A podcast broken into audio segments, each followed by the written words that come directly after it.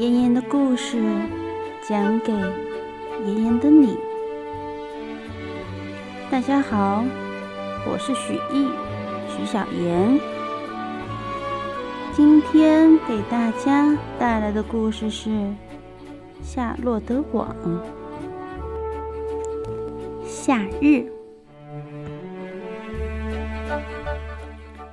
在昨天，威尔伯。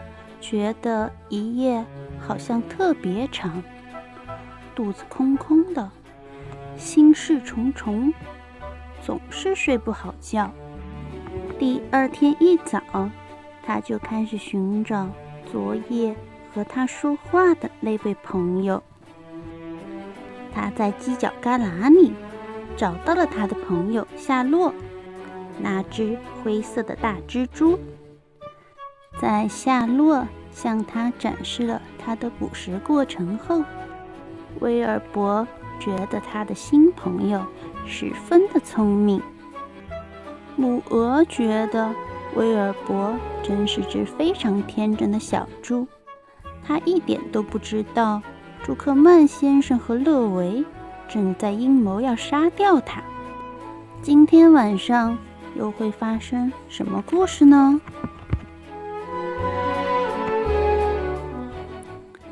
在农场里，初夏的日子是一年当中最快活、最美好的日子。丁香开花，让空气芳香扑鼻。接下来，丁香花谢了，苹果树又紧接着开花。蜜蜂围着苹果树飞来飞去，天气越来越暖和。学校放假了，孩子们有功夫玩了，可以到小河边去钓葵鱼。艾弗尼常常在他那衣袋里带条鲑鱼回家，它硬邦邦的，热热的，马上就好煎来在中午饭时吃。现在学校放假，福恩。几乎天天上谷仓去，静静地坐在他那张凳子上。牲口把他当作自己人，那些羊安静地躺在他的脚旁。七月初，那些耕马给拴到割草机上。朱克曼先生坐到割草机的座位上面，把割草机。拉到地里去。整个上午可以听到割草机绕过来绕过去的嘎嘎声。这时，高高的草在割草机横挡后面倒下来，排成绿色的长排。到第二天，如果没有雷阵雨，所有的人手都来帮忙把。插啊，装车啊，这些干草就被高高的干草车运到谷仓去。福恩和艾弗里高高的坐在干草顶上。接下来，这些香喷喷、热烘烘的干草给吊到那大阁楼上，直到整个谷仓像是一张猫尾草和红花草的大草床。跳进去真痛快，躲在草里连人都找不到。有时候，艾弗里会在草里找到一条小草蛇，把它塞进衣袋。衣袋里杂七杂八的东西又多了一样。初夏的日子，对于小鸟来说是个喜庆时节。田野上，房子周围，谷仓里，林子里，沼地里，到处是小鸟在谈情说爱，在唱歌。到处是鸟窝，是鸟蛋。在林边，白喉带舞，大叫：“哦，皮波迪，皮波迪，皮波迪！”在一根苹果树枝上。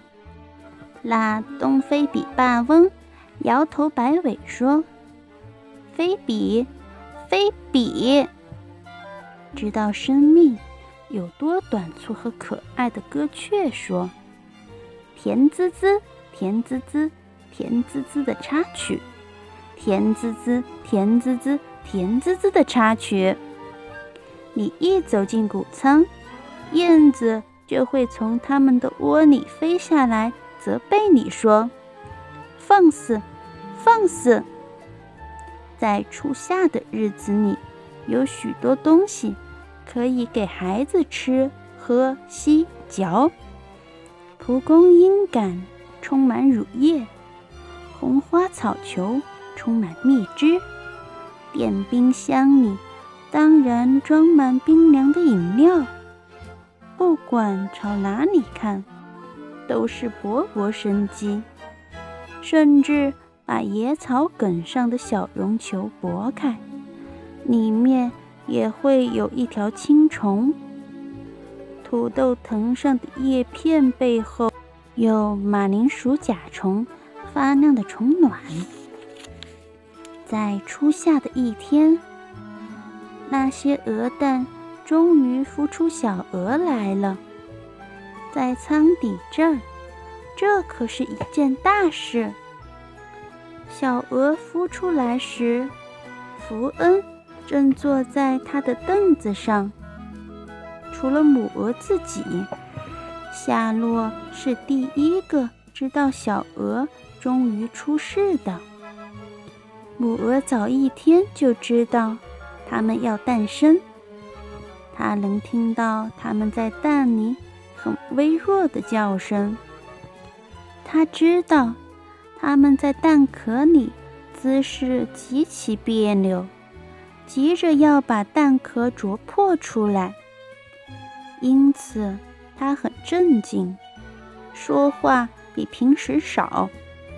当第一只小鹅刚从母鹅羽毛间伸出它深绿色的小脑袋。朝四周张望时，就被夏洛看到了。他马上向大家宣布：“我想，他说，我们在舱底这儿的每一位都会很高兴的知道，我们的母鹅老朋友，经过四个礼拜持续的努力和耐心照料，现在有些宝贝。”要给我们看看了，小鹅诞生啦！请允许我表示衷心的祝贺。谢谢你，谢谢你，谢谢你。母鹅不怕难为情的点头鞠躬说：“谢谢你，谢谢你，谢谢你。”公鹅说：“祝贺你！”威尔伯大叫。有多少只小鹅啊？我只看到一只，一共七只。母鹅说：“好极了。”夏洛说：“七是个幸运数字。”这跟幸运没有关系。母鹅说：“这是精心照料和辛苦工作的结果。”这时候，坦普尔顿。从威尔伯的食槽底下露出鼻子，他看看福恩，然后紧靠着墙边，小心翼翼地向母鹅爬去。大家盯住他看，因为他不受大家欢迎，不被大家信任。我说，他用他那尖嗓子说起来。你说你有七只小鹅，可原来有八个鹅蛋啊！还有一个蛋出什么事啦？它为什么没有孵出小鹅来啊？我猜想这是个孵不出小鹅的蛋。母鹅说：“你打算把它怎么样呢？”坦普尔顿说下去。他那双圆滚滚的小眼睛盯住母鹅看。就给你吧，母鹅回答说：“把它滚走，夹到你那些该死的收藏品里去吧。”当然，当然，当然，公鹅说：“这个蛋你可以拿走，不过有一件事我告诉你，坦普尔顿，万一让我看到……”你在我这些小鹅身边探头探脑，伸出、伸出、伸出你的丑鼻子，我会给你老鼠从没挨过的最狠的打击。公鹅张开它强壮的翅膀，扑打空气，它表现它多么有力气，它又强壮又勇敢。不过，事实是，母鹅、公鹅都很担心这个坦普尔顿，这是完全有道理的。这老鼠不讲道德，没有良心，无所顾忌，不想别人，毫不正派，没有啮齿动物的善良天性，没有内疚，没有高尚的感情。没有交情，什么也没有。如果它能逃脱，它是会咬死小鹅的。母鹅心中有数，个个心中都有数。